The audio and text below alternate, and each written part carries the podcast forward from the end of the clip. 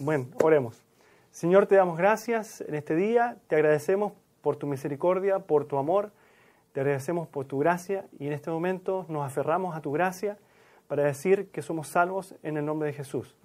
Te pido que bendigas al pastor Barrios en esta noche para que presente tu palabra con claridad, que la presente, Señor, con, con el poder que tú le vas a dar a través de tu Espíritu Santo. En el nombre de Jesús, amén. Amén. Pastor, vamos. Muy bien, estamos en Apocalipsis capítulo 15, estamos comenzando ahora la quinta profecía. En la anterior profecía nosotros estábamos viendo la lucha que había entre el dragón y la iglesia de Dios o los descendientes de la iglesia de Dios. No me voy a detener ahora en los detalles porque creo que hoy tenemos bastante material, entonces no quiero detenerme mucho en el repaso, pero vemos que estas dos bestias las usa el dragón para perseguir al pueblo de Dios y para engañar a todo el mundo, para que la gente del mundo no pueda creer o no crea el mensaje que están predicando los 144.000. Y entonces vemos que estos dos poderes se caracterizan, el poder que surge del mar, la bestia que surge del mar y la bestia que surge de la tierra, se caracterizan por imponer, por usar la obligación. Ellos van a disfrazarse como corderos, como dice allí, incluso van a hacer señales que, que descendan del cielo, pero van a tratar de imponer la religión y de obligarla. Esa va a ser la característica que nos va a poder ayudar a discernir quién está con Dios y quién no está con Dios, ya que Dios nunca obliga a nadie. Todo lo que Dios quiere es que nosotros respondamos voluntariamente a su llamado y a el ofrecimiento de salvación que nos hace.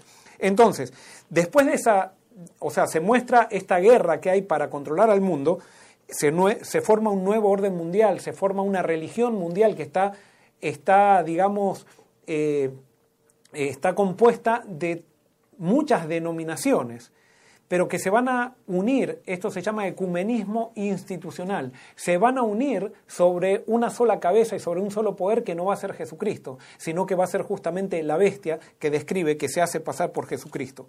Entonces, después de esto, Dios siempre nos muestra eh, victoria, siempre nos muestra a su pueblo como victorioso y nos da una visión de cómo su pueblo está alrededor del Cordero y que están allí todos unidos y nos presenta entonces el mensaje de los tres ángeles, el mensaje que van a predicar los 144.000, que con ese mensaje van a quitar a la gente de las naciones del poder que tiene la bestia, o sea, van a quitarles adherentes a las bestias a través del mensaje. La guerra del pueblo de Dios no es una guerra por la fuerza, sino que es una guerra con la palabra, es una guerra con la predicación, que es una predicación que levanta el nombre de Cristo, levanta quién es Dios y muestra que Dios es un Dios de amor que no obliga a nadie, sino que simplemente Él espera una respuesta voluntaria a la manifestación de su amor. Y entonces allí vemos, termina la otra profecía, o sea, la cuarta profecía termina con la cosecha del cereal y con la cosecha de las uvas. Y entonces ahora entramos a la quinta profecía, y esta profecía realmente eh, es una profecía difícil para entender, y tenemos que entenderla a la luz de la Biblia y especialmente a la luz del mensaje de la Biblia. Y los invito entonces a leer Apocalipsis 15, versículos 1 al 8. Vamos a introducirnos con esto. Dice así, vi en el cielo otra señal grande y admirable siete ángeles con las siete plagas postreras, porque en ellas se consumaba la ira de Dios. También vi como un mar de vidrio mezclado con fuego, y a los que habían alcanzado la victoria sobre la bestia y su imagen, sobre su marca y el número de su nombre, de pie sobre el mar de vidrio con las arpas de Dios. Y cantaban el cántico de Moisés, siervo de Dios, y el cántico del Cordero, diciendo, Grandes y maravillosas son tus obras, Señor Dios Todopoderoso, Justos y verdaderos son tus caminos, Rey de los santos. ¿Quién no te temerá, Señor, y glorificará tu nombre? Pues solo tú eres santo, por lo cual todas las naciones vendrán y te adorarán, porque tus juicios son, se han manifestado. Después de estas cosas miré, y fue abierto en el cielo el santuario del tabernáculo del testimonio. Del templo salieron los siete ángeles con las siete plagas, vestidos de lino limpio y resplandeciente, y ceñidos alrededor del pecho con cintos de oro. Uno de los cuatro seres vivientes dio a los siete ángeles siete copas de oro llenas de la ira de Dios, quien vive por los siglos de los siglos. Y el templo se llenó de humo por causa de la gloria de Dios y por causa de su poder. Nadie podía entrar en el templo hasta que se cumplieran las siete plagas de los siete ángeles. Y acá encontramos este, este capítulo y nos introduce un tema, un tema que es un poco difícil de entender. Es un tema que es incluso mucha gente con, en estos capítulos del Apocalipsis es uno de los capítulos que más miedo le da. ¿Por qué? Porque acá se introduce el tema de la ira de Dios. Y nosotros vamos a tener que entender el tema de la ira de Dios a la luz del mensaje de la Biblia. Dice que en estas plagas se consuma la ira de Dios. Más adelante nos dice que son plagas sin mezcla de misericordia, son copas llenas de la ira de Dios que no tienen mezcla de misericordia. ¿A qué se refiere esto? Entonces vamos a entender ahora, a leer algunos principios bíblicos para entender qué es la ira de Dios. Y vamos primero a un versículo muy conocido que está en Primera de Juan 4.8. Primera de Juan 4.8 eh, dice, dice lo siguiente, Primera de Juan 4.8. Eh, bueno, lo podría decir de memoria, pero lo busco acá igual. Primera de Juan 4.8 dice, el que no ama no ha conocido a Dios porque Dios es amor. Y acá es importante lo que dice Juan, porque Juan no dice que Dios tiene amor, sino que dice que Dios es amor. ¿Qué es lo que quiere decir? Que cuando Dios hace algo, Él no puede dejar de amar. Quiere decir que todo lo que la Biblia describe como Dios haciendo, todo está permeado por su amor porque Él es amor. Él no puede dejar de amar cuando hace algo. ¿Qué nos quiere decir esto? Que la ira de Dios, entonces, la Biblia no define a Dios como Dios es ira, sino que define que hay una ira de Dios. Pero entonces nosotros tenemos que entender que esa ira de Dios no, contrapone no se contrapone al amor, ni es diferente del amor, ni anula el amor. Para nosotros tener ira es cuando nosotros tenemos ira dejamos de lado el amor. En el caso de Dios, Él no deja de lado al amor cuando manifiesta su ira. Pero una de las cosas que tenemos que entender es que nosotros no podemos evaluar la ira de Dios por nuestra ira. Nuestra ira es lo contrario a la ira de Dios. ¿Por qué? Porque la ira de Dios es con amor. Y vamos a ver entonces, la Biblia nos dice que Dios no cambia. Por lo tanto, si Dios no cambia, quiere decir que Él es amor, Él continuamente ama y cuando van a venir estas plagas, quiere decir que Dios todavía sigue amando y sigue amando incluso a las víctimas de estas plagas.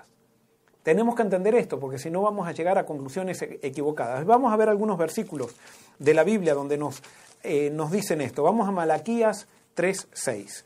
Malaquías es el último libro del Antiguo Testamento. Malaquías 3.6. Malaquías 3.6 y dice así. Eh, porque yo Jehová no cambio. Por esto, hijos de Jacob, no habéis sido consumidos. Vuelvo a repetir, porque yo Jehová no cambio. Por esto, hijos de Jacob, no habéis sido consumidos. Entonces, fíjense, vamos a, traducirlo de acuerdo a lo que leímos recién. Dios dice que Él no cambia, que Él qué es? Él es continuamente amor y la razón por la cual no somos consumidos es porque Él sigue amando. O sea que el amor de Él no nos consume, sino que el amor nos invita que seamos consumidos. Y por eso dice que porque Él no cambia, no, vosotros no habéis sido consumidos.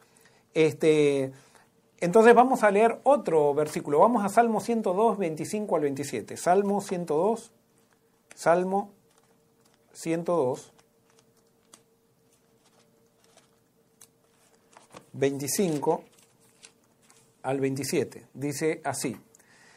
Desde el principio tú fundaste la tierra y los cielos son obra de tus manos. Ellos perecerán, mas tú permanecerás. Y todos ellos como una vestidura se envejecerán, como un vestido los mudarás y serán mudados. Pero tú eres el mismo y tus años no se acabarán. Nuevamente acá dice que Dios no cambia, a pesar de que la tierra cambie, a pesar de que este planeta sea afectado, Dios no cambia. Y especialmente nosotros dijimos que Dios es amor, la Biblia dice que Dios es amor, por lo tanto todo lo que Dios lo hace, lo hace en amor. Vamos a Hebreos 13.8. Hebreos 13.8 dice lo siguiente. Hebreos 13:8 dice, Jesucristo es el mismo ayer, hoy y por los siglos. Quiere decir que Jesucristo era el mismo ayer, era el mismo en el Antiguo Testamento, es el mismo en los pasajes que lo describen en el Nuevo Testamento y es el mismo que va a estar cuando se derramen estas plagas, Jesús va a ser el mismo. Dios va a ser el mismo, porque Jesús vino a mostrar quién es el Padre. O sea, Dios sigue amando en el medio de estas plagas, de estas plagas que describe el Apocalipsis. Y vamos a Santiago 1.7. Santiago 1.7, 1.17, perdón, dice lo siguiente. Toda buena dádiva y todo don perfecto desciende de lo alto, del Padre de las Luces, en el cual no hay mudanza ni sombra de variación. Acá nuevamente Santiago está diciendo que Dios no cambia, el Padre no cambia, Jesús no cambia. Ellos son siempre amor, pero dice que toda buena dádiva viene de quién? Viene de Dios. Entonces, si toda buena dádiva viene de Dios, ¿de quién viene la mala dádiva? Por consecuencia, podemos entender entonces que las malas dádivas no vienen de Dios, porque acá lo dice la Biblia y Dios nunca cambia, sino que las malas dádivas vienen de Satanás. Y entonces eso es lo que tenemos que entender. Entonces, cuando nosotros vemos las plagas finales, las plagas de la ira de Dios, están describiendo, o sea, la Biblia siempre describe a Dios como haciendo lo que permite. ¿Y por qué pone a Dios como derramando estas plagas. Lo pone a Dios como derramando estas plagas porque la Biblia quiere enseñarnos que Dios es soberano sobre todo y Dios nunca va a permitir algo que vaya en contra de su amor y Dios nunca va a permitir algo que sea para dañar. O sea, nunca va a hacer algo que sea para dañar a alguien. Sí puede permitir algo por la libertad que tiene cada persona, pero así todo, en ese permitir de Dios hay un propósito y el propósito es la revelación de su amor. Entonces, cuando nosotros leemos estas plagas que son el derramamiento de la ira de Dios sin misericordia, que se describe en palabras imperfectas, así, tenemos que entender estos principios de la Biblia que dicen que Dios no cambia y que todo lo bueno viene de Dios. Entonces ahora vamos a ir a Romanos para entender qué es la ira de Dios, cómo actúa la ira de Dios. Y nos vamos a dar cuenta que es un poco diferente al tipo de ira que nosotros tenemos. Pastor, este, por mientras buscamos el, texto, sí. este, solamente recordarle a la gente que, eh, que nos está haciendo las preguntas ahora en este momento que el pastor va a estar, eh, no se impaciente, el pastor va a estar presentando el tema, va a estar eh, haciendo la exposición del tema que estamos estudiando esta noche y entonces de ahí haremos una pausa para que podamos responder sus preguntas eh, sé que hay muchas preguntas que tal vez han quedado de los otros capítulos. Vamos a tratar de dar el tiempo para que eh, podamos responder. No siempre alcanzamos a responder todas las preguntas. Intentamos eh, responder la mayor cantidad de preguntas posibles. Sabemos que hay muchas preguntas que ustedes tienen, pero estamos haciendo entonces ahora el desarrollo del tema que estamos en esta noche. Recordarles también a los que nos estaban preguntando eh, si todavía se pueden inscribir para diálogo abierto, para recibirlo por escrito, si lo pueden hacer, cómo lo pueden hacer, tienen que ir a la página web iglesiafc.com slash info, iglesiafc.com slash o barra inclinada info. Y ahí entonces van a poder recibir eh, diálogo abierto por escrito. También estamos mandando meditaciones eh, que, podemos entonces enviarles a ustedes a través de estos emails. Ya tenemos más de 1.500 personas que están inscritas eh, para poder recibir diálogo abierto por escrito y el lunes que recién pasó mandamos el capítulo 3. Así que si usted no lo recibió, fíjese entonces en su correo spam o en el correo no deseado de su email, porque tal vez se fue ahí. Así entonces usted puede eh, recibir el capítulo 3 de diálogo abierto que lo enviamos. Así que en unos momentos más iremos con las preguntas y, ahora entonces seguimos con el, con el desarrollo del tema. Pastor. Muy bien, entonces nosotros establecimos que Dios no cambia, Dios es el mismo siempre y Él es amor, por lo tanto no puede haber algo que Dios está haciendo donde no esté el amor de Dios. En todo Dios está. Pero entonces ahora vamos a entender qué es la ira de Dios y para eso vamos a Romanos capítulo 1 versículos 18 en adelante. Dice así. La ira de Dios se revela desde el cielo contra toda impiedad e injusticia de los hombres que detienen con injusticia la verdad. Porque lo que de Dios se conoce les es manifiesto, pues Dios se lo manifestó. Lo invisible de Él, su eterno poder y su deidad, se hacen claramente visible desde la creación del mundo y se puede discernir por medio de las cosas hechas. Por lo tanto, no tienen excusa, ya que habiendo conocido a Dios, no lo glorificaron como a Dios ni le dieron gracias. Al contrario, Se envanecieron en sus razonamientos y su necio corazón fue entenebrecido. Pretendiendo ser sabios, se hicieron necios y cambiaron la gloria del Dios incorruptible por imágenes de hombres corruptibles, de aves, de cuadrúpedos y de reptiles. Por lo cual, también los entregó Dios a la inmundicia en los apetitos de los corazones de modo perdón, en los apetitos de sus corazones, de modo que deshonraron entre sí sus propios cuerpos, ya que cambiaron la verdad de Dios por la mentira, honrando y dando culto a las criaturas antes que al Creador, el cual es bendito por los siglos. Amén. Y quiero que anoten allí la palabra y subrayen ahí, dice, por lo cual también Dios los entregó. O sea, ¿qué quiere decir? Dios se revela a las personas. Pero estas personas neciamente quieren seguir en sus decisiones, quieren seguir apartándose de Dios, entonces quiere, en un momento dice que Dios los entrega a las consecuencias de sus propias decisiones. Y esa es la ira de Dios, porque Pablo está definiendo lo que es la ira de Dios. Es cuando Dios entrega a una persona, ya no se interpone entre las decisiones que toma y las consecuencias de esas decisiones y deja que esas personas cosechen, cosechen sus propias decisiones. Entonces, Dice, y en el versículo 26 sigue con el mismo, con el mismo pensamiento, Pablo dice, por eso Dios los entregó a pasiones vergonzosas. Subrayen de vuelta esa, esa palabrita, los entregó. Por eso Dios los entregó a pasiones vergonzosas, pues aún sus mujeres cambiaron las relaciones naturales por las que van contra la naturaleza. Del mismo modo, también los hombres, dejando la relación natural con la mujer, se encendieron en su lascivia unos con otros, cometiendo hechos vergonzosos, hombres con hombres, y recibiendo en sí mismo la retribución debida debido a su extravío. Como ellos no quisieron tener en cuenta a Dios, y escuchen bien, subrayen de vuelta, dice, Dios los entregó a una mente depravada para hacer cosas que no deben.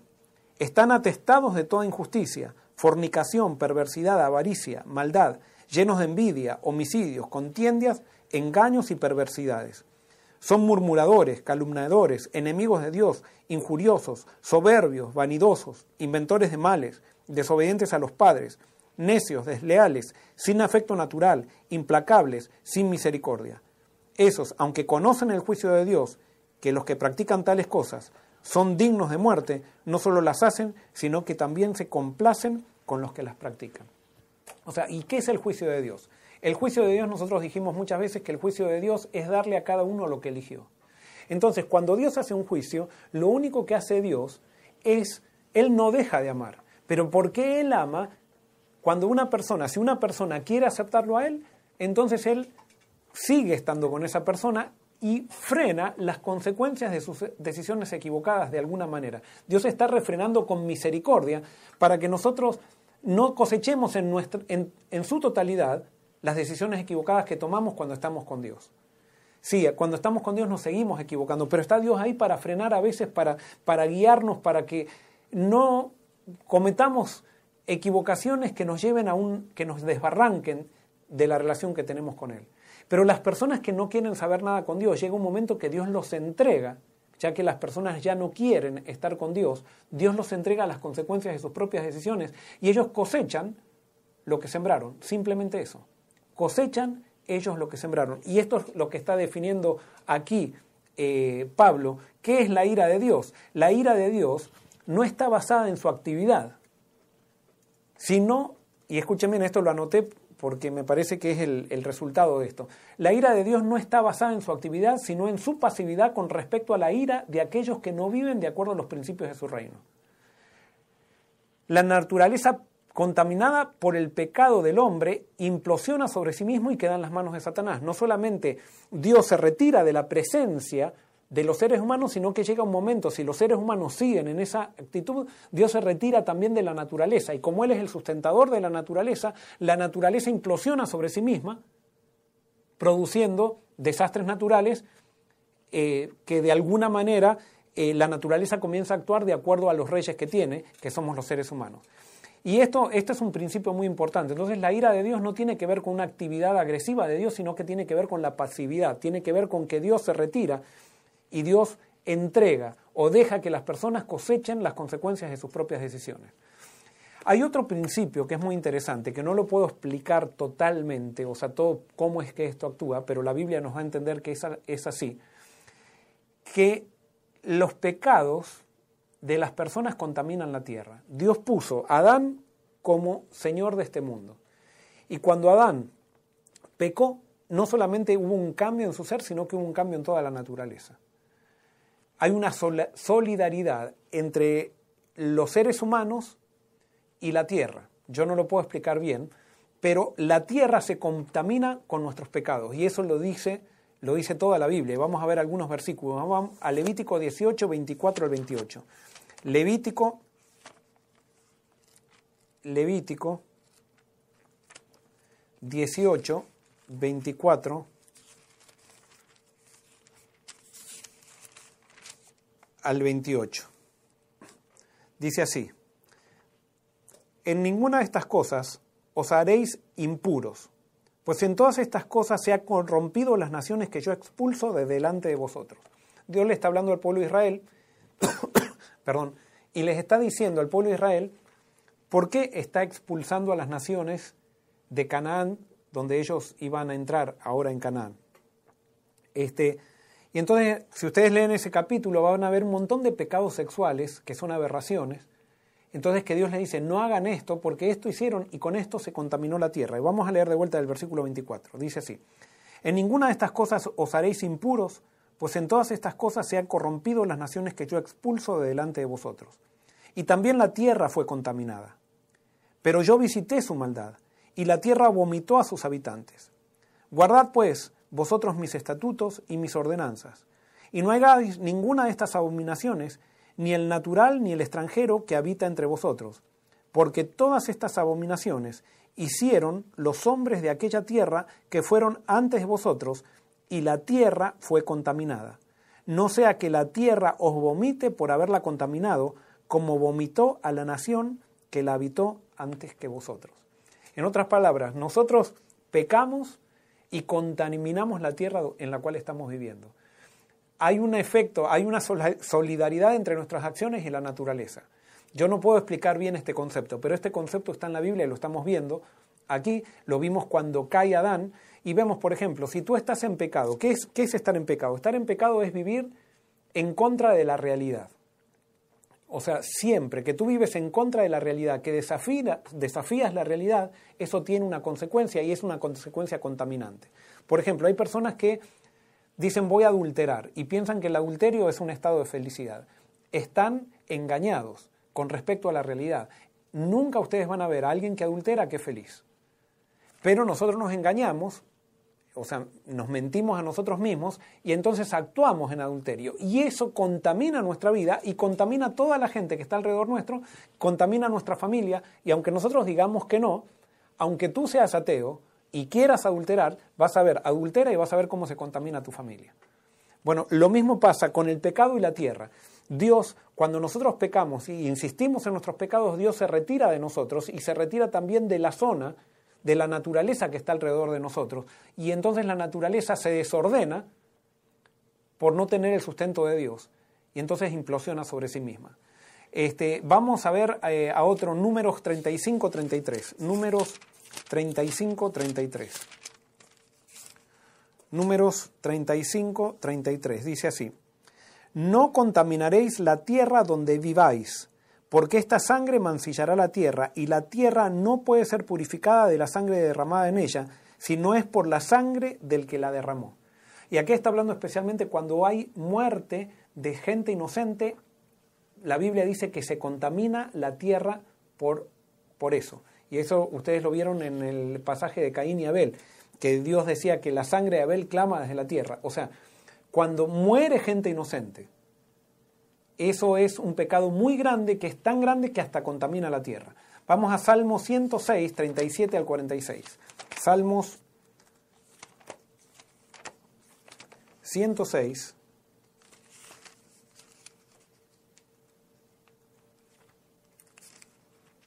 106, 37 al 46. Acá está hablando de Israel, cómo se apartó de Dios. Entonces, en este contexto, vamos a ver qué es lo que dice, eh, qué es lo que dice el salmista. Dice, versículo 37, sacrificaron sus hijos y sus hijas a los demonios y derramaron la sangre inocente, la sangre de sus hijos y de sus hijas, a quienes ofrecieron en sacrificio a los ídolos de Canaán. Y la tierra fue contaminada con sangre. Se contaminaron así con sus obras y se prostituyeron con sus hechos. Por tanto, se encendió contra su pueblo el furor de Jehová. Y fíjense, ahora entra la ira de Dios acá, porque dice que se contaminó la tierra. Y dice, y Dios abominó, abominó su heredad. Y fíjense lo que dice después, los entregó en poder de las naciones y se enseñorearon de ellos los que los destetaban. Acá viene nuevamente, fíjense cómo se define el furor de Jehová. No es que el furor Dios hace algo, sino que cuando la ira de Dios no es Dios enojado, perdiendo el control, diciendo ahora los voy a destruir, sino que cuando en la ira de Dios está siempre el amor. Y el amor es el respeto de la libertad. Entonces cuando un pueblo no quiere estar con Dios, Dios se retira y los entrega al poder de las naciones, acá dice. Eso era lo que pasaba con Israel. Entonces las naciones que están airadas, que no están con Dios, siempre están airadas y quieren destruir. Entonces vienen las naciones y destruyen al pueblo de Dios. No porque Dios destruya al pueblo o porque Dios quiera que se destruya, sino porque Dios los está entregando a las consecuencias de sus propias decisiones, porque su pueblo no quiere estar más con un Dios de amor. No quiere estar más con un Dios que no cambia. Quiere, elige a un Dios disfrazado, un Dios diferente, que es Satanás, engañando, que entonces quieren la destrucción, entonces Dios tiene que respetar su decisión. En el versículo 42 dice, sus enemigos los oprimieron y fueron quebrantados debajo de su mano. Muchas veces los libró, pero ellos se rebelaron contra su consejo y fueron humillados por su maldad. Fíjense que dice que a pesar de que el pueblo no quiso a Dios, pero cuando venía el pueblo, los otros pueblos, que eran la manifestación de la ira de Dios y que la manifestación de la ira de Dios, vuelvo a repetir, no es un acto agresivo, sino que es la pasividad de Dios ante nuestras acciones. Y entonces dice que cuando ellos recibían a los pueblos, eran esclavizados por los pueblos, ellos clamaban y Dios nuevamente en su amor, porque Dios no cambia, nuevamente iba a salvarlos. Y por eso Malaquías decía, porque yo no cambio, ustedes no han sido consumidos. O sea, Dios todavía tiene misericordia y no deja que esos pueblos que conquistan, que todas las decisiones las cosechemos, nuestras decisiones malas sean cosechadas eh, en su totalidad. Porque Dios va a trabajar hasta que nos muramos para que nosotros nos salvemos. Este, y entonces el versículo 44 dice, con todo, él miraba cuando estaban en angustia y oía su clamor, se acordaba de su pacto con ellos y se compadecía conforme a la muchedumbre de su misericordia hizo asimismo que tuviera de ellos misericordias todos los que tenían cautivos. Fíjense qué es bueno que es Dios. El pueblo de Israel no quiere saber nada con Dios. Dios dice, muy bien, ¿no quieren saber nada conmigo? Muy bien, yo me voy a retirar. Entonces cuando Él se retira, como Dios tenía una protección sobre su pueblo por su amor, cuando Él se retira empujado por su pueblo, vienen los otros y los conquistan. Pero Dios así todo todavía hace que los que lo conquistan los traten, con, los traten todavía, Dios no se retira totalmente, porque hace que los traten bien. Dios, toda buena dádiva viene de Dios, Dios no hace nada para destruir, Él siempre hace todo para salvar, pero Él tiene que respetar también nuestras propias decisiones. Entonces vamos a Ezequiel 36, 16 al 18. Ezequiel, Ezequiel 36, 16 al 18. Dice así, vino a mí palabra de Jehová diciendo, Hijo de hombre, mientras la casa de Israel habitaba en su tierra, la contaminó con su mala conducta y con sus obras. Como inmundicia menstruosa fue su conducta delante de mí. Y derramé mi ira sobre ellos por la sangre que derramaron sobre la tierra, porque con sus ídolos la contaminaron. Acá dice que Dios derramó su ira. Estas son las palabras imperfectas del profeta que describe, eh, esto se, le, se dice antropomorfismo, perdón, le da a Dios forma de hombre y tiene que explicar con lo que conoce algo de la ira de Dios. Entonces nosotros cuando leemos interpretamos que es ira de No, Dios nunca cambia, Él siempre es amor. Derramar la ira de Dios no es mandar plagas o algo por el estilo, sino que es Dios retirar su protección y deja entonces que otro pueblo, o sea, lo que hubieran hecho otro pueblo si no hubiera estado la, la, eh, la protección de Dios, conquiste a su pueblo. Y es por eso que la ira de Dios entonces es la pasividad de Dios, no es un acto agresivo de descontrol. Entonces fíjense lo que dice Dios con respecto a la muerte de los malvados. Ezequiel 33, 10 al 20. Ezequiel 33, 10 al 20. Dice así, Tú pues, hijo de hombre, di a la casa de Israel, vosotros habéis hablado así, diciendo, Nuestras rebeliones y nuestros pecados están sobre nosotros, y a causa de ellos somos consumidos. ¿Cómo pues viviremos? Diles, vivo yo, dice Jehová el Señor, que no quiero la muerte del impío, sino que se vuelva el impío de su camino y que viva. Volveos, volveos de vuestros malos caminos. O sea que Dios no quiere la muerte del impío. Es muchas veces el impío muere, pero Dios no quiere esa muerte.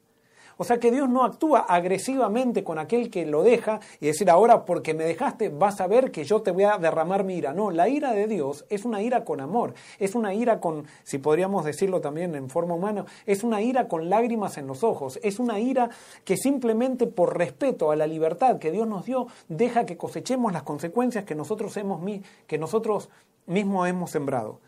Y entonces eh, sigue diciendo allí en el versículo, ¿por qué habéis de morir casa de Israel. Versículo 12. Y tú, hijo de hombre, di a los hijos de tu pueblo, la justicia del justo no lo librará el día que se revele, y la impiedad del impío no le será estorbo el día que se vuelva de su impiedad. El justo no podrá vivir por su justicia el día que peque.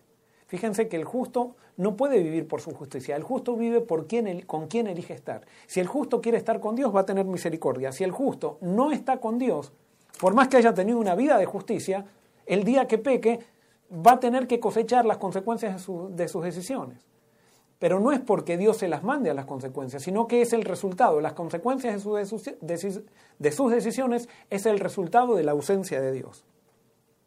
Dice el versículo 13, cuando yo diga al justo, de cierto vivirás, pero él confiado en su justicia actúe con iniquidad, ninguna de sus justicias será recordada, sino que morirá por la iniquidad cometida. Acá no dice yo lo mataré, sino que dice que morirá cuando coseche las consecuencias de, sus decisiones.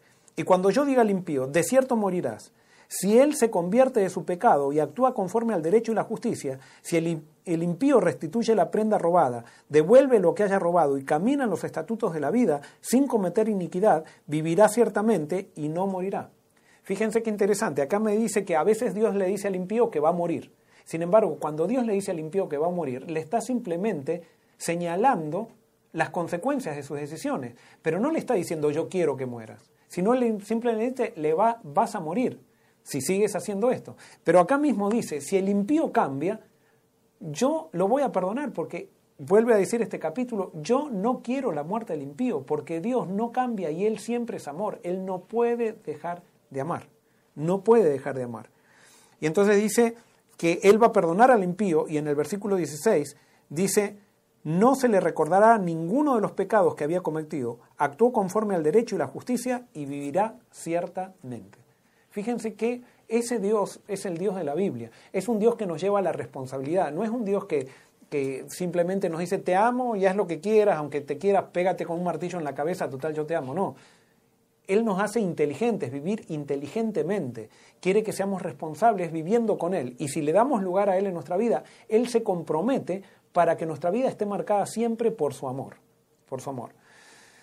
Muy bien, vamos a ver eh, esto de las plagas de Egipto, perdón, las de las plagas de, Apocalipsis tenemos que entenderlo bajo, ese, bajo esa lupa. O sea, eh, bajo lo que la Biblia define como la ira de Dios y no como nosotros interpretamos la ira de Dios. Entonces nosotros sabemos que estas analogías, o por ejemplo estas eh, ideas de las plagas del final del tiempo, se toman del Antiguo Testamento y especialmente se toman de Egipto. Entonces tenemos que ver algo, y ahora vamos a ver un paralelo con esto, una analogía con esto de Egipto. Yo les, les hago una pregunta. Eh, ¿Por qué Dios, entre comillas, destruye a Egipto? Que Dios no lo destruyó. Pero ¿por qué vinieron las plagas en Egipto? ¿Qué era lo que quería Dios de Egipto? Y si nosotros vamos a la historia del Génesis, vamos a ver que Dios quería la salvación de Egipto. ¿Por qué Dios quería la salvación? ¿Cómo sabemos que Dios quería la salvación de Egipto? Simplemente porque Dios le hizo tener unos sueños a un hermano, a un muchacho que se llamaba José, donde sus hermanos mayores se pusieron celosos Y Dios hizo desencadenar esos sueños para salvar a Egipto. La envidia de sus hermanos la utilizó para salvar a Egipto, llevando a José de esclavo a Egipto. Gracias a que José fue esclavo a Egipto, después vino una hambruna en Egipto que gracias a esa hambruna Dios salvó a Egipto. Dios no quería la muerte de los egipcios. Él llevó al pueblo de Dios, y no solamente después llevó a José, sino que llevó a toda la familia de José y a todo el pueblo de Israel a Egipto, lo llevó para salvar a Egipto. Pero resulta que esa misericordia que Dios le ofrece a Egipto, llega un momento, Egipto en un principio la, la apreció, pero en un momento Egipto que fue enviado que el objetivo de Dios de elegir a Israel era para salvar Egipto, ahora Egipto comienza a rebelarse contra ese amor de Dios. ¿Y cómo muestra su rebelión? Persiguiendo justamente a aquellos que Dios había mandado para salvarlos. Entonces, cuando ya Egipto comienza a perseguir y a, y a oprimir a aquellos que Dios había mandado para salvarlos, Dios tiene que hacer algo. Y sin embargo le, le, tiene mucha misericordia con Egipto, porque tuvieron más o menos unos 100 años, estuvieron de esclavos el pueblo de Israel allí, y Dios fue tolerante con Egipto hasta que Egipto contaminó la tierra de tal manera que dijo no queremos saber nada más con, con Dios. Y entonces Dios le manda unas plagas a Egipto para darle oportunidad, porque Dios quería salvar a Egipto, pero vuelvo a repetir, Dios no le manda las plagas, sino que Dios se retira y entonces se retira de una tierra contaminada por los pecados de Egipto y entonces la tierra, la naturaleza implosiona sobre sí misma, afectando a Egipto, cosechando las consecuencias de sus propias decisiones. Entonces no es que Dios quería destruir a Egipto, Dios quería salvar a Egipto a través de su pueblo, pero al final Egipto se aprovecha de la misericordia de Dios y termina queriendo destruir a su pueblo. Entonces Dios, para salvar a su pueblo, tiene que dejar que Egipto se, destruya cosechando las consecuencias de sus propias decisiones. No sé si se entiende bien esto, pero para mí está muy claro en toda la historia de la Biblia. Esto, lo mismo pasó con Jerusalén. Nosotros podemos ver en, en Jerusalén, o sea, Dios quería la salvación de Jerusalén. ¿Y por qué Dios, sabemos que Dios quería la salvación de Jerusalén? Porque Dios mandó a su Hijo a trabajar en Jerusalén. Y Dios manda todo su amor a Jerusalén. Y allí vemos que Jesús en ningún momento quiso destruir a Jerusalén, al contrario, lloraba cuando veía que Israel se iba a destruir, pero no era que Dios la iba a destruir, sino porque Israel no quería aceptar la misericordia de Dios. Entonces Jesús llora y al final cuando está Jesús crucificado dice, Padre, perdónalos porque no saben lo que hacen. O sea, Dios, Jesús vino a mostrar quién era Dios. Dios no quiere la muerte del impío. Pero Dios es un Dios que respeta la libertad, porque si Dios no respetara la libertad no sería amoroso. Entonces el amor implica respetar la libertad. Y cuando Dios respeta la libertad, entonces si yo no quiero estar con Él, Él se retira. Y entonces lo que Él me dio a mí para gobernar se vuelve en contra de mí mismo. Porque toda, todo elemento que no tiene a Dios se vuelve en contra de sí mismo. Y eso fue lo que pasó con Jerusalén. Jerusalén no quiso a Dios, rechazó a Dios, y entonces Dios tuvo que retirarse de Jerusalén y entonces quedó a la deriva de la nación romana y Jerusalén fue destruido. Pastor, hay unas preguntas con respecto a esto. Tal vez en, este momento podemos hacer esas preguntas para Correcto. que después siga el tema. lógico. Porque este tema viene, eh, da para estudiar bastante sobre la ira de Dios y sobre qué significa. Entonces, parto. El diluvio, Sodoma y Gomorra, las destrucciones que hubo ahí, que Dios advirtió Dios entonces no, no causó directamente el diluvio, Dios no destruyó Sodoma como morra con fuego en el cielo.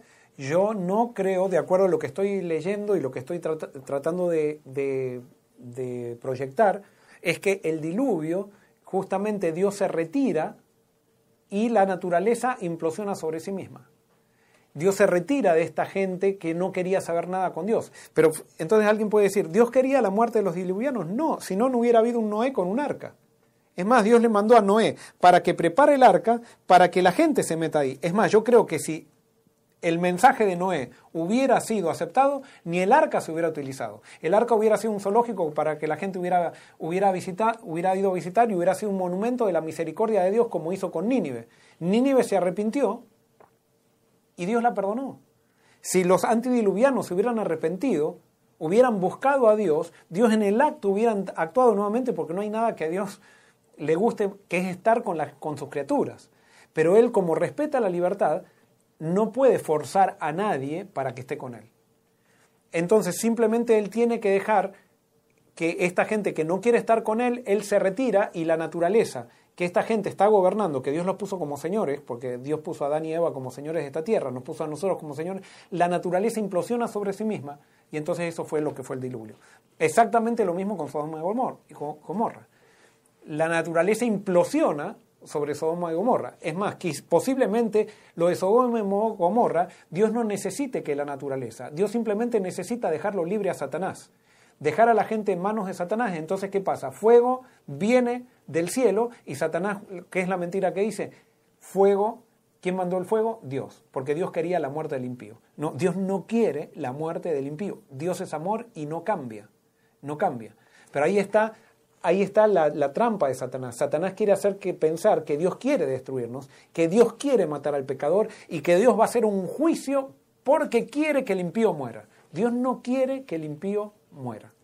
Ahora hay, hay algo que, que tal vez eh, también es una pregunta mía, pero también se hizo acá, y yo tampoco lo tengo claro, que es acerca de que en el Antiguo Testamento hay muchos episodios donde Dios manda a matar pueblos completos, incluso niños, bebés, o sea, los animales, todo.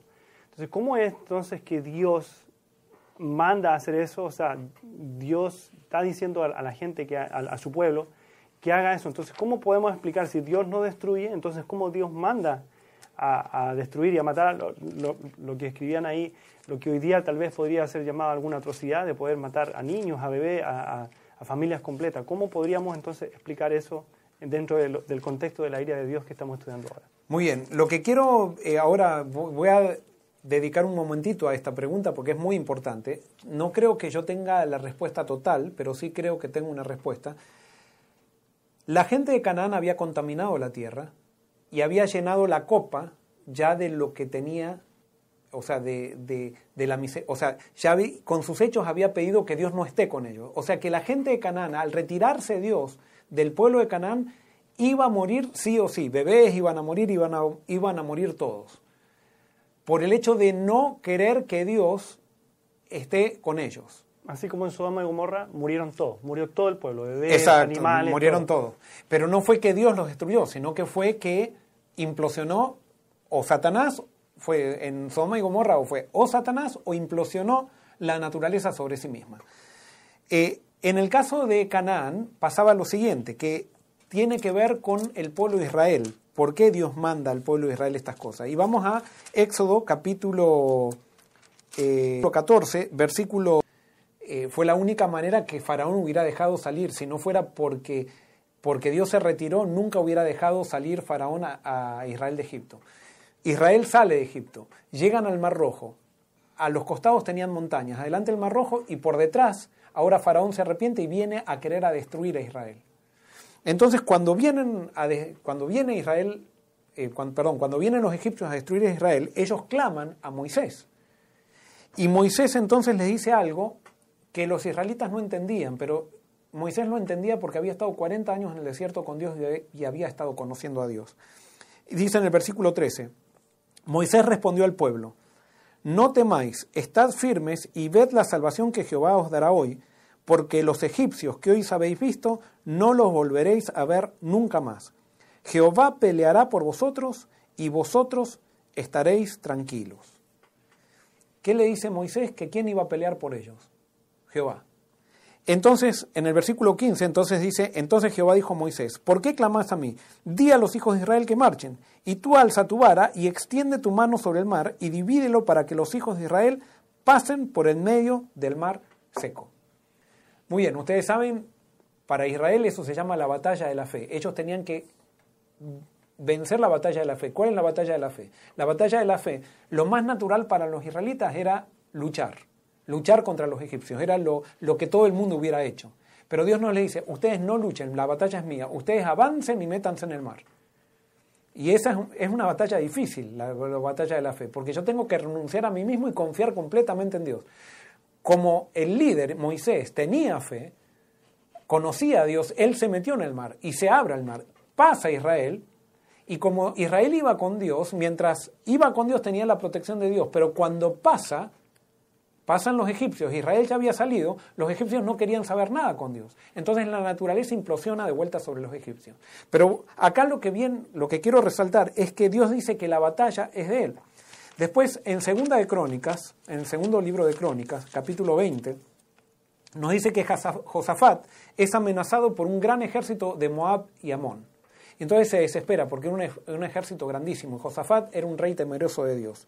Y entonces, eh, cuando Josafat clama a Dios, Dios le manda un profeta. Y entonces le dice lo siguiente, en el versículo 5, segundo de Crónicas, capítulo 20, versículo 15, dice así, y dijo este profeta a Josafat, oíd toda Judá y vosotros habitantes de Jerusalén y tú, rey Josafat, Jehová os dice así, no temáis ni os amedrentéis delante de esta multitud, de esta multitud tan grande, porque no es vuestra la guerra, sino de Dios. Mañana descenderéis contra ellos. Mirad, ellos subirán por la cuesta de Cis y los hallaréis junto al arroyo antes del desierto de Jeruel. No tendréis que pelear vosotros en esta ocasión. Apostaos y quedaos quietos. Veréis cómo la salvación de Jehová vendrá sobre, sobre vosotros, Judá y Jerusalén. No temáis ni desmayéis. Salid mañana contra ellos, porque Jehová estará con vosotros. Y acá Dios le dice a ellos, miren, la batalla no es de ustedes. Pero Dios le dice, pero salgan contra ellos. Fíjense qué difícil que es la batalla de la fe. Pero salgan contra ellos. Más adelante, si ustedes leen el capítulo, dice que Josafat arma un coro y van cantando en contra del ejército. Cuando están llegando al ejército de Moab y Amón, Dios se retira del ejército de Moab y Amón. ¿Y qué hace Moab y Amón? Eh, comienzan a pelearse entre ellos y se matan entre ellos. Y ellos, Israel no tuvo que hacer nada. O sea, ¿por qué? Porque cuando Dios se retira de una familia, cuando Dios se retira de una persona, cuando lo único que hace esa persona es ir en contra de sí mismo. Cuando Dios se retira de una familia, la familia implosiona sobre sí misma. Cuando Dios no está en un lugar, todo se descontrola y se desquicia. Entonces Dios respeta. Y en este caso venía un ejército a matar al pueblo de Dios. Entonces Dios dice, bueno, esto, si el que clama a mí, yo lo voy a proteger. Y con ese voy a estar. Con el que no, entonces, con el que no, el que está queriendo matar sangre inocente, yo me aparto. Y se mataron entre ellos. Entonces, a mi criterio, así iba a ser la, iba a ser la conquista de Canaán. Iba a ser por medio de la batalla de la fe, como fue con Jericó. Sin embargo, Israel no tenía tanta fe como para confiar en Dios. Entonces, lo que Dios iba a hacer, esta es para mí mi explicación. Este, por eso le dijo Jesús. El que mata espada, si hay alguien todavía, por ejemplo, y alguien puede decir, ¿por qué Babilonia, que conquistó a, Dios, a, Israel, ellos mataban a Israel y porque todavía Babilonia tenía misericordia de Dios. Y cuando hay misericordia de Dios, todavía Dios no hace que se maten entre sí mismos. Pero cuando Dios se aparta, se hace un colapso tan grande, pero si Dios todavía no se aparta, es porque todavía hay misericordia para esa gente, hay algo de su presencia. Y cuando hay algo de su presencia, todavía Dios está frenando la ira del ser humano, que es diferente a la ira de Dios. La ira de Dios es pasividad, la ira de, del ser humano es descontrol, agresividad y agresividad de amenazas a otras personas. Esa no es la ira de Dios. Muy bien, sigamos entonces, hacemos después de esta pausa, de estas preguntas que creo que eran bien relevantes. Podemos entonces seguir con el estudio y después volvemos a las preguntas. Muy bien, entonces... Eh, ¿En qué íbamos? sí, estábamos entonces. Vuelvo a repetir el concepto. La ira de Dios no está basada en su actividad, sino en su pasividad con respecto a la ira de aquellos que no viven de acuerdo a los principios de su reino. La naturaleza contaminada por el pecado del hombre implosiona sobre sí misma y queda en las manos de Satanás. En el acto de Caín y Abel, ¿no, ¿nunca le llamó la atención de por qué Caín mata a Abel? Y Dios incluso después lo protege a Caín. ¿No le llamó la atención eso? ¿Por qué? Porque Dios tiene misericordia, porque Dios no quiere la muerte del impío. Abel ya estaba sellado y Dios sabía que Abel iba a los 144.000, sino que quiera destruir a los 144.000. Allí se da el contexto de las copas de la ira de Dios que son derramadas y son derramadas sobre este mundo, que no es la ira de Dios derramada, sino que simplemente es la ausencia de Dios. Dios se retira de este mundo y este mundo implosiona sobre sí. Y de eso trata después los próximos versículos. Este, nosotros vimos en el, en el capítulo 15 que vamos, vemos que Dios da una imagen de victoria, que los 144.000 y, y la gran multitud ya han vencido eh, en el versículo 2 dice, también vi como un mar de vidrio mezclado con fuego, y a los que habían alcanzado la victoria sobre la bestia y su imagen, sobre la marca y el número de su nombre, de pie sobre el mar de vidrio con arpas de Dios. Y cantaban el cántico de Moisés, siervo de Dios, y el cántico del Cordero, diciendo, y quiero que analicemos un poquito este cántico. Dice, grandes y maravillosas son tus obras, Señor Dios Todopoderoso, justos y verdaderos tus caminos, Rey de los santos. ¿Quién no te temerá, Señor, y glorificará tu nombre? Pues solo tú eres santo, por lo cual todas las naciones vendrán y te adorarán, porque tus juicios se han manifestado. Fíjense, la, acá me está diciendo cuál es el propósito de los juicios de Dios. Y el propósito de los juicios de Dios es que las naciones adoren a Dios. Y el propósito de los hijos de Dios es que las naciones, ¿por qué van a adorar? Es porque reconocen que Dios es amor y que Dios no utiliza la fuerza para lograr sus, sus objetivos. Los, fíjense que el canto de los 144.000 no está centrado en ellos mismos, no está centrado en lo que ellos hacen, ni está centrado en la venganza. Está centrado en levantar el nombre de Dios y las obras de Dios.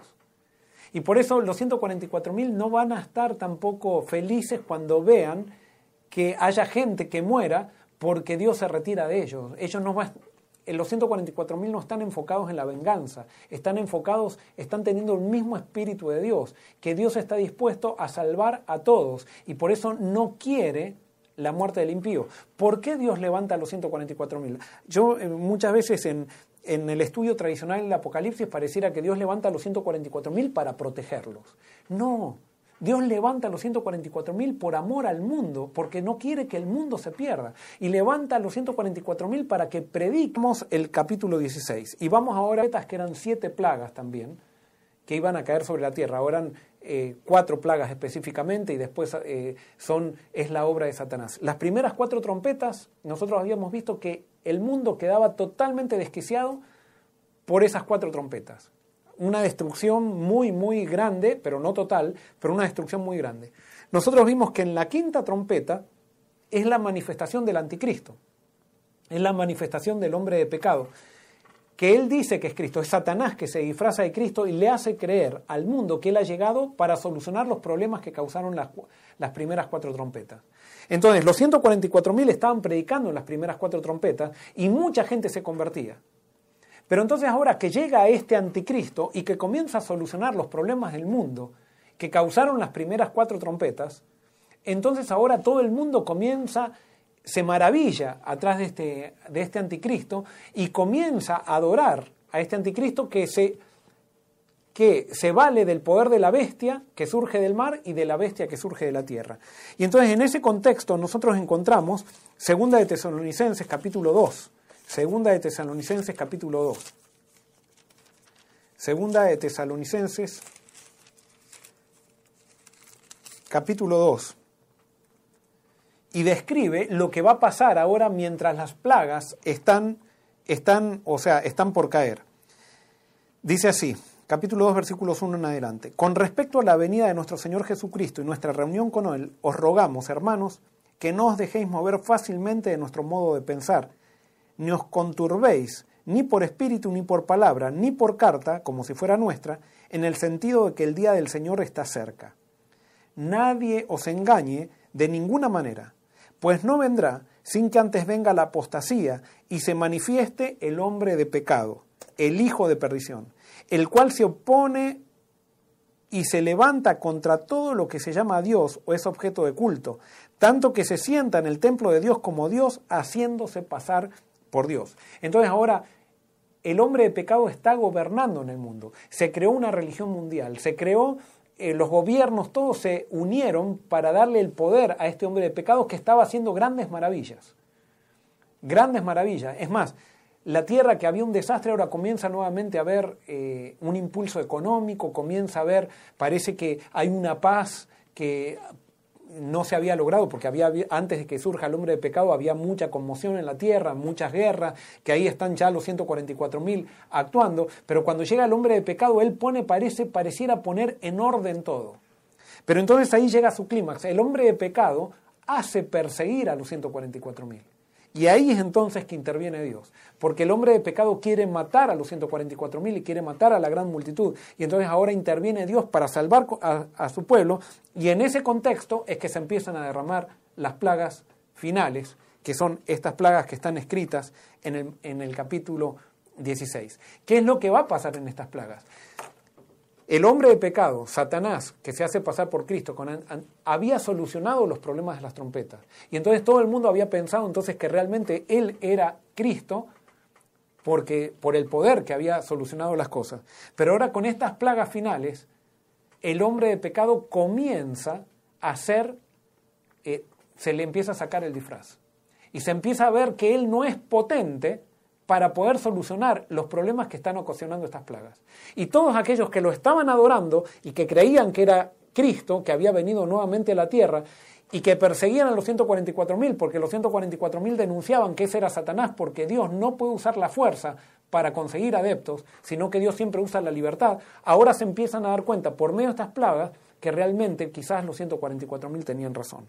Y entonces vamos a ver qué es lo que dice el capítulo 16 versículo 1 en adelante. Dice así, entonces oí desde el cielo, del templo una gran voz que decía a los siete ángeles, id y derramad sobre la tierra las siete copas de la ira de Dios. ¿Por qué están las copas de la ira? Si nosotros vamos a, la, Apocalipsis capítulo 5, versículo 8, vamos a encontrar que es, las copas que estaban en el cielo estaban llenas de incienso, que significan las oraciones de los santos. Ahora estas copas, que eran las oraciones de los que estaban llenas de las oraciones de los santos intercesoras, que intercedían por el mundo, que intercedían por, para que el mundo sea salvo, ahora estas ya no tienen sentido las, eh, las oraciones. ¿Por qué? Porque ahora se acaba el tiempo de gracia. Si nosotros vemos lo que pasa en el versículo 7 del capítulo 15, da a entender que ya el templo, no se puede entrar en el templo y eso es como que ya están dando a entender que se acabó el, se acabó el tiempo de gracia y entramos en la ira sin mezcla de misericordia. Cuando decimos ira sin mezcla de misericordia, quiere decir entramos en la ira sin la presencia de Dios. La misericordia, donde Dios está, como Dios es amor, siempre hay misericordia. Donde Dios no está, ya no existe la misericordia. Entonces dice, el versículo 2 dice, fue el primero, el primer ángel, y derramó su copa sobre la tierra, y vino una úlcera maligna y pestilente sobre los hombres que temían la marca de la bestia y adoraban a su imagen. Acá empieza a pasar algo. Ahora las trompetas afectaban una partecita del mundo, pero ahora estas plagas comienzan a afectar a todo el mundo. Y a todos los que adoran a la bestia y su imagen les viene, aparentemente esto es literal, una pestilencia, una úlcera maligna que se van a retorcer de dolor. Y esto lo, esto lo estaban prediciendo que iba a suceder eh, los 144.000 en el mensaje que está en el versículo 9 que es el mensaje del tercer ángel. Fíjense cómo dice, 14.9, dice así, y un tercer ángel lo siguió diciendo a gran voz, si alguno adora a la bestia y a su imagen y recibe la marca en su frente y en su mano, él también beberá del vino de la ira de Dios, que ha sido vaciado puro en el cáliz de su ira, y será atormentado con fuego azufre delante de los santos ángeles y del Cordero. Entonces acá se, describe este padecer como si fuera de fuego y azufre. O sea, Dios está trabajando, no solamente ¿por porque Dios tiene que llegar también de alguna manera retirándose a que la gente comience a conocer a quien realmente está siguiendo. Y entonces ahora esta gente con úlcera va a ir a buscar al Cristo que ellos piensan que es el verdadero Cristo, que realmente es el anticristo, y le va a pedir que lo sane. Y resulta que el anticristo no va a poder hacer nada con eso. El versículo 3 dice, el segundo ángel derramó su copa sobre el mar, y éste se convirtió en sangre como de muerto, y murió todo ser viviente que había en el mar. El tercer ángel derramó su copa sobre los ríos y sobre las fuentes de las aguas, y se convirtieron en sangre. Y oí que el ángel de las aguas decía, Justo eres tú, Señor, el que eres y que eras, el santo, porque has juzgado estas cosas. Por cuanto derramaron la sangre de los santos y de los profetas, también tú le has dado beber la sangre, pues se lo merecen. También oí otro que desde el altar decía, ciertamente, Señor Dios Todopoderoso, tus juicios son verdaderos y justos. ¿Por qué alguien del altar está diciendo que Dios es todopoderoso y tus juicios son verdaderos y justos? Porque si van a Apocalipsis 6 y 10, ustedes van a ver que los que eran perseguidos estaban, la sangre de ellos estaban bajo el altar diciendo, ¿hasta cuándo, Señor? Y entonces ahora esto vemos que estas copas son la, el cumplimiento o la respuesta a esas oraciones que están en Apocalipsis 6.10. Versículo 8 dice, el cuarto ángel derramó su copa sobre el sol, el cual fue permitido quemar a los hombres con fuego. Los hombres fueron quemados con gran calor y blasfemaron el nombre de Dios, quien tiene poder sobre estas plagas, y no se arrepintieron para darle gloria. Exactamente lo mismo que pasó con Faraón en Egipto. O sea, las personas que adoran a la bestia y su imagen ahora comienzan a darse cuenta de que ese anticristo que siguen no es el verdadero Cristo, están muy confundidos, entonces hay una confusión muy grande en el mundo. Pero entonces con el que se le empiezan a agarrar ahora es con Dios, y empiezan a blasfemar a Dios y empiezan a echarle la culpa a Dios de todo esto. En el versículo 10 dice, el quinto ángel derramó su copa sobre el trono de la bestia, y su reino se cubrió de tinieblas. La gente se mordía la lengua por causa del dolor, y blasfemaron contra el Dios del cielo por sus dolores y por sus úlceras, y no se arrepintieron de sus obras. Y acá hay algo interesante. ¿Por qué? Porque hasta ese momento el anticristo no había sido tocado, ni las bestias que surgen del mar ni la bestia que surge en la tierra. Pero ahora en la, en la quinta plaga, ahora es tocado el anticristo y es tocado y son tocadas las bestias y ellos también comienzan a sufrir. Y entonces cuando ellos comienzan a sufrir, Ahora sí la gente, antes tenía sospecha de que este anticristo no era el verdadero Cristo, pero ahora comienzan a darse cuenta realmente de que no estaban siguiendo a Cristo y ahora comienzan a preguntarse, ¿y a quién estábamos siguiendo? Entre estas muchas gentes había personas que negaban incluso la existencia de Satanás. Entonces ahora comienza a revelarse algo para todo el mundo, algo que no estaba revelado, y ahora comienzan a darse cuenta que el poder, o sea, que el verdadero Dios nunca pide a nadie obligación. Y ahora se empiezan a dar cuenta quién es el verdadero Dios que realmente es el que está cuidando a los 144.000. Versículo 12 dice, el sexto ángel derramó su copa sobre el gran río Éufrates, y el agua de éste se secó para preparar el camino de los reyes del oriente. Y aquí tenemos un anuncio, un anticipo de la segunda venida de Cristo. ¿Por qué?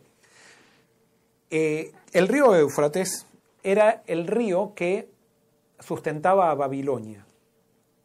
Y nosotros hemos visto que eh, se describen a estos poderes anticristos, se lo describe como Babilonia en el Apocalipsis. Entonces Babilonia es la que oprime al pueblo de Dios.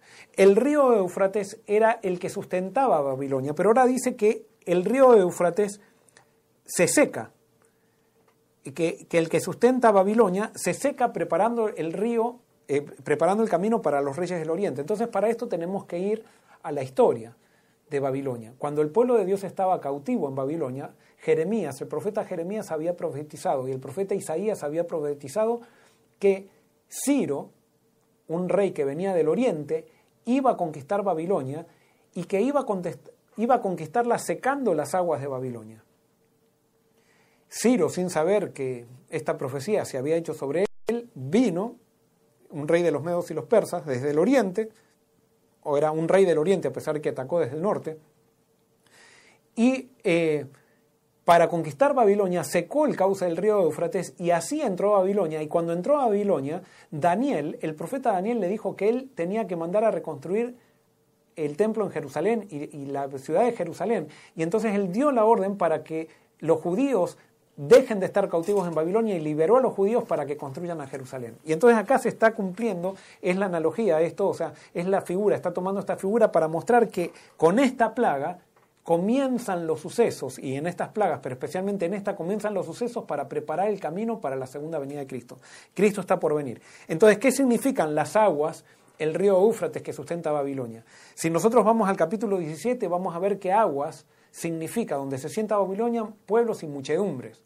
¿Qué quiere decir? Ahora la gente que sustentaba a Babilonia, que sustentaba al anticristo, que sustentaba a la bestia y al falso profeta, se empiezan a dar cuenta de que son impostores, que son poderes demoníacos, que no tienen nada que ver con Dios, y ahora le quitan el apoyo a estos poderes.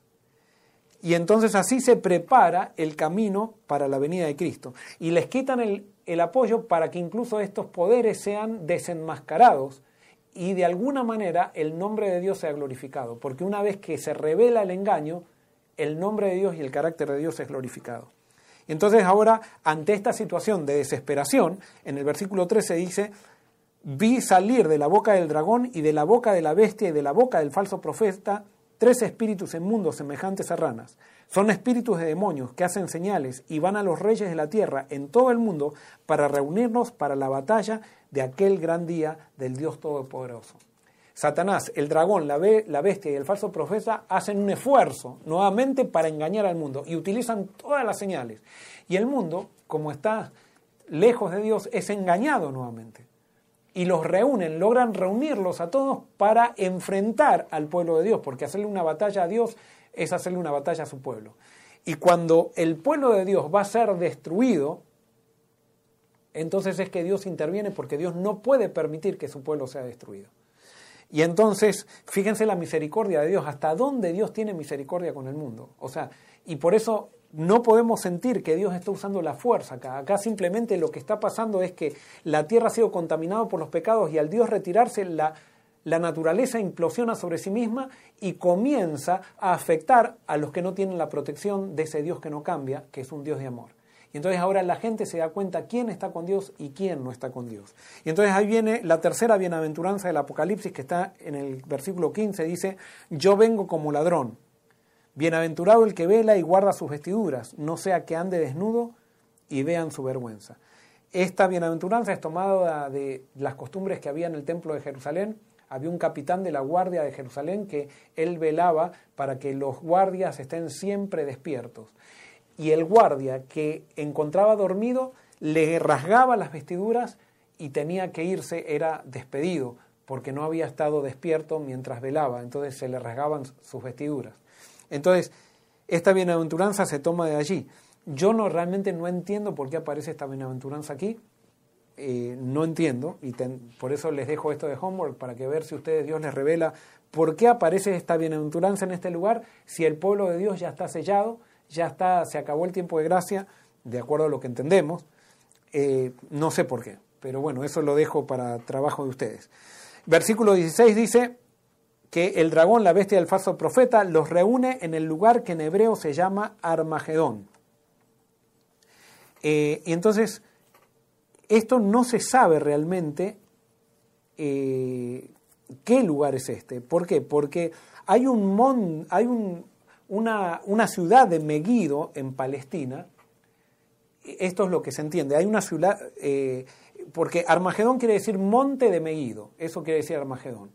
Este, pero entonces Megiddo es una ciudad, no es un monte, pero está en el valle de Esdraelón, que ahí se, se, eh, se libraron batallas muy importantes en el pueblo de Dios. Pero lo interesante de esto es que en el valle de Megiddo, al costado del valle de Esdraelón, perdón, donde está la ciudad de Megiddo, está el Monte Carmelo. Y entonces se cree que este, esta reunión en el Monte Megiddo, en realidad este monte es el Monte Carmelo. Y esto tiene una relación con lo que pasó en el Monte Carmelo, allí cuando Elías, en, en Segundo de Reyes capítulo 18, según, eh, Acab convoca a todo el pueblo y a los falsos profetas y a Elías, al verdadero profeta, para ver quién es el que está con Dios. Y justamente acá encontramos esos personajes, porque está el falso profeta, está el dragón y está la bestia que los convocan en Meído. Pero va a pasar exactamente lo mismo que pasó con Elías. Elías va a demostrar, los 144.000 van a demostrar que ellos están con Dios. Y allí va a comenzar la liberación del pueblo de Dios. Y entonces allí comienza la liberación, versículo 17 dice, el séptimo ángel derramó su copa por el aire y salió una gran voz del santuario del cielo desde el trono que decía, ya está hecho, consumado es. Lo que dijo Cristo en la cruz con respecto a su vida, ahora con respecto a la historia, está consumado. ¿Qué está consumado? Se ha revelado que Dios es amor y que Dios no hace nada para destruir a la gente y se ha demostrado ahora, al sacarle el disfraz al anticristo, que el único que destruye, el único que quiere usar la fuerza, es el anticristo. Y entonces, dice en el versículo 18, entonces hubo, un hubo relámpagos, voces, truenos, un gran temblor de tierra, un terremoto tan grande que no hubo jamás desde que los hombres existen sobre la tierra. La gran ciudad, o sea, Babilonia, se dividió en tres partes y las ciudades de las naciones cayeron. La gran Babilonia vino en memoria delante de Dios para darle el cáliz del vino del ardor de su ira. Toda isla huyó y los montes ya no fueron hallados. Del cielo cayó sobre los hombres un enorme granizo, como del peso de un talento, y los hombres blasfemaron contra Dios por la plaga del granizo, porque su plaga era sumamente grande. Ahora fíjense, fíjense, los hombres blasfeman contra Dios, Dios no tiene nada que ver con esto. Es Dios que se retira de, se retira. Y Dios al retirarse, respetando las decisiones que ellos tomaron, entonces sucede esto. Pero Dios lo hace para salvar a su pueblo. ¿Por qué? Porque si Él le da misericordia a esta gente, ellos utilizan la misericordia para destruir a su pueblo. Entonces por eso Dios no puede dar misericordia, incluso aunque Él quisiera darle misericordia al impío, si se la da, utilizarían esa misericordia para destruir a su pueblo. Y Dios tiene un privilegio con su pueblo. Y gloria a Dios que es así. Él no quiere la muerte del impío, pero tiene un privilegio con su pueblo. Y Dios por eso lo que está haciendo que los 144.000 prediquen para que nadie pase por esto. Él no quiere que nadie pase por esto. No es que Dios se enojó y ahora para que vean que me tienen que seguir les mando esto. No, Dios manda a los 144.000 para evitar que la gente pase por esto. Y si nosotros podemos predicar a Dios con el amor que Él representa, o sea, el amor de Dios, vamos a lograr quizás que una gran mayoría evite pasar por este momento. Y es así que en este contexto termina el capítulo 16 y ahora comienza un paréntesis porque se describe la ahora se describe el juicio sobre la ramera y eso vamos a ver el próximo el próximo estudio. Muy bien, vamos a preguntas. Denner. Muy bien. Eh, estuvo bien claro, pastor, pero nos dicen que para algunos temas necesitamos un día entero. Yo creo que más que un día entero, porque seguimos aprendiendo, seguimos eh, estudiando y también ustedes mismos nos van, nos van ayudando, nosotros todos estamos aprendiendo, eh, como el pastor dice, no es que sepamos y tengamos todas las respuestas, sino que vamos también estudiando y aprendiendo con ustedes. Eh, mira, con respecto a la pregunta que, que tú hiciste, pastor, este, Daniel Estrada nos dice, Ar significa monte, Gedo, congregación. Si lees Isaías 14, 12 y 13, tiene el monte del testimonio, también llamado monte de la congregación. Eh, es el, comentario que nos deja eh, Daniel Estrada. Eh, tal vez entonces podemos seguir estudiando eso. Te damos las gracias por, por, por, ese comentario. Este, Roberto Cardoso dice, si la tierra se contaminó con el pecado, es porque el hombre fue formado de la tierra, siendo ella la base que usó Dios en nuestra creación o sea, ¿fue como un efecto colateral del pecado del hombre? La verdad que nunca había pensado en esa relación y me suena muy lógico, o sea, esa, esa, esa situación. Eh, sin duda que quizás eso Dios nos hizo del polo de la tierra para que entendamos que hay una conexión entre lo que hacemos y el, y el medio ambiente en el cual nos dio para vivir, o sea, que es el reino. Y por eso sí vemos que cuando Adán y Eva pecan hay un cambio en la naturaleza que la naturaleza se pone en armonía con el pecado de Adán y Eva. O sea, hay una solidaridad entre el planeta Tierra y sus habitantes. Y sí, gracias, yo no había nunca notado ese detalle, pero confirma esta, es, eso es una confirmación de que puede ser cierto esto que estamos diciendo. Muy bien. Mm, este, Cristian nos dice, cuando el ser humano comete pecado, ¿Dios se aleja del pecador o se acerca para rescatarlo? ¿O cuál es el punto que aleja a Dios y daña la tierra? No, cuando, cuando nosotros cometemos pecados, nosotros nos alejamos de, eh, nos alejamos de Dios y Dios nos busca. Y Él se acerca siempre para rescatarnos, pero llega un momento que Él ya no va a avanzar, por lo menos en esta era, no va a avanzar más de lo que tiene que avanzar con respecto a su gracia. Eh, nos va a ofrecer todo Él. Él nunca nos va a destruir, nunca nos va a... Eh, nos va, pero Él, respetando nuestra libertad, Él siempre va a ir detrás de nosotros. Nosotros nos alejamos y Él va detrás de nosotros, pero si nosotros queremos seguir en ese camino, en ese camino de seguir alejando, llega un momento que Dios ya no nos sigue buscando. Se queda en un lugar. Eh, esa es mi manera de interpretar las cosas. Y entonces ese es el resultado, viene la muerte. Y eso es lo que describe, o sea, lo que describe cuando dice Dios que vamos a morir, no está diciendo que nos va a matar, sino que vamos a morir como consecuencia de separarnos de Él, de su misericordia. Muy bien. Adán Alcalá, eh, nuestro querido profe de aquí de la, de la iglesia, así la llamamos todos, nuestro hermano Adán Alcalá. ¿Nuestros pecados son los que están causando entonces los males que vienen a nuestra tierra? ¿Debido al pecado es que aparecen los males? Yo creo que sí, y por eso ustedes van a ver que al final dices como los días de Noé, llega un momento, la Biblia habla que hay una medida, que las naciones tienen una medida de pecado eh, que ya Dios ya no puede dar más misericordia porque se rechaza la misericordia de Dios de tal manera. Y el mundo se contamina eh, y es por eso que ustedes van a ver, por ejemplo, que, eh, fíjense, les voy a dar un ejemplo de, de los reyes de Israel. ¿Qué pasaba con los reyes de Israel? Había reyes que eran muy, muy perversos. Pero después surgía un rey por ahí que era un rey temeroso de Dios, y Dios le decía, mira, por los reyes estos perversos se contaminó la tierra ya se ha hecho tanto que tarde o temprano van a venir y conquistarlos, pero por misericordia, al rey que se arrepentía le decía, en tu época no va a pasar esto, porque tú estás frenando eso porque has traído una reforma en el pueblo. Lo vemos en una iglesia, una iglesia que está en pecado, es una iglesia desordenada, una iglesia donde hay conflicto, una iglesia donde todo el mundo se está peleando, o sea, una iglesia donde está Dios y donde el centro está Dios es una iglesia donde hay crecimiento en armonía, donde hay tensiones, sí, pero esas tensiones se resuelven, se resuelven con Dios. O sea, nosotros contaminamos con nuestros pecados el medio ambiente. Fíjense lo que pasó con Acán en Jericó. Cuando Acán toma eh, del anatema, contamina a todo el pueblo. Y es por eso que hay una eso nosotros, si bien la salvación es individual, tenemos que saber que hay una solidaridad y nada de lo que hacemos no repercute en, otra cosa. Todo lo que hacemos repercute para bien o para mal alrededor nuestro. Y eso lo, enseña toda la Biblia. Muy bien. Eh, Irwin James nos dice, cuando Dios ordenó a Elías degollar a los profetas de Baal, no fue Dios, sino conclusiones de, Elías al mensaje de Dios. Eh, no, me, no leí bien el pasaje de cómo fue, eh, a ver, vamos a buscar, vamos a ver cómo dice, eh, segundo de Reyes, capítulo 18.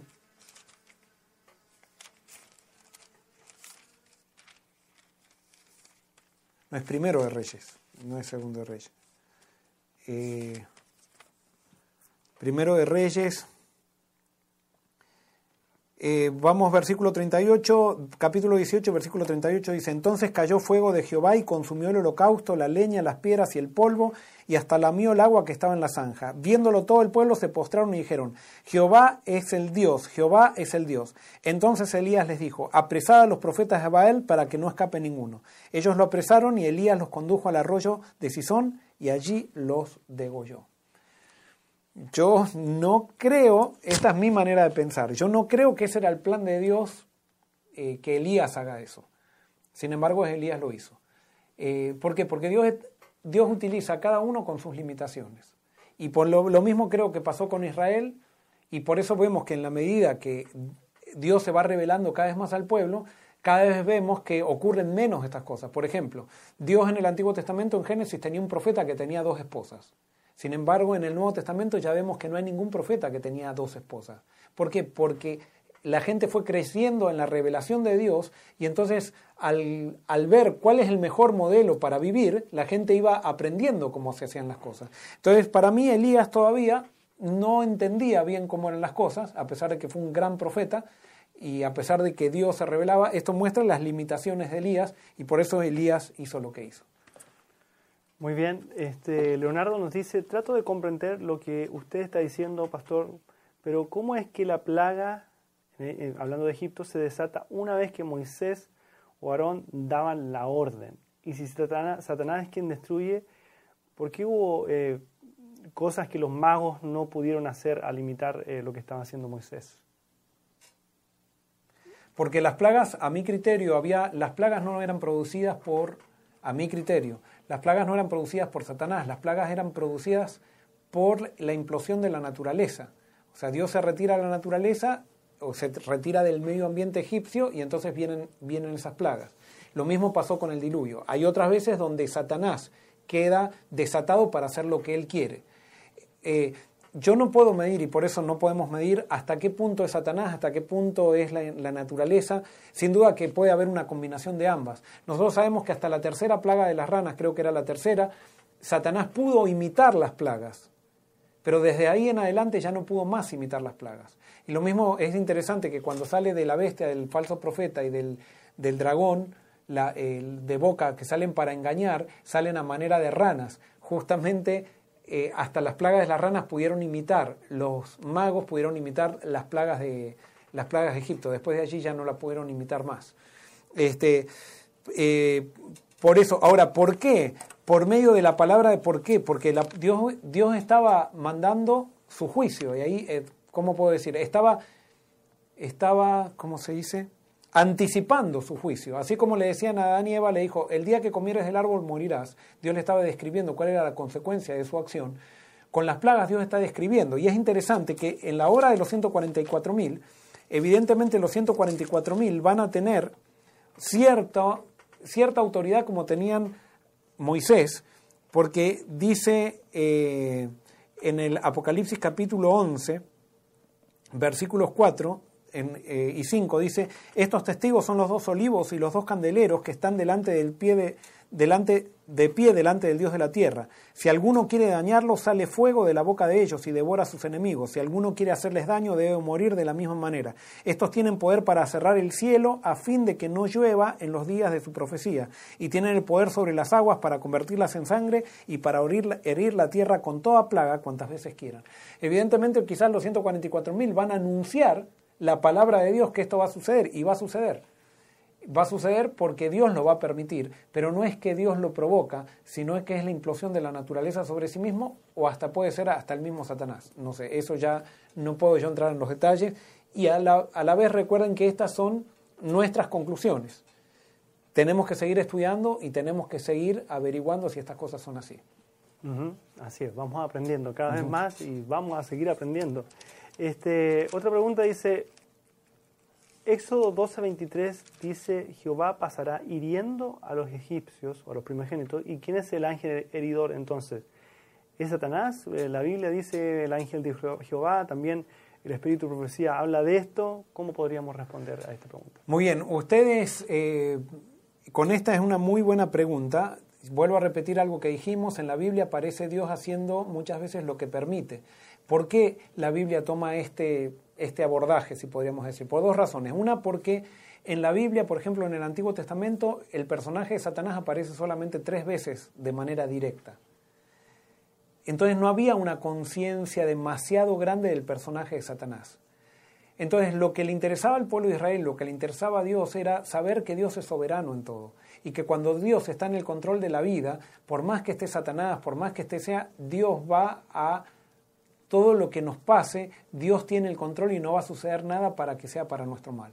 Entonces, por eso aparece Dios como soberano, que realmente lo es, y aparece muchas veces como permitiendo, eh, como haciendo aquello que permite. Y por eso el ángel, eh, las plagas de Egipto aparece como si él heriría.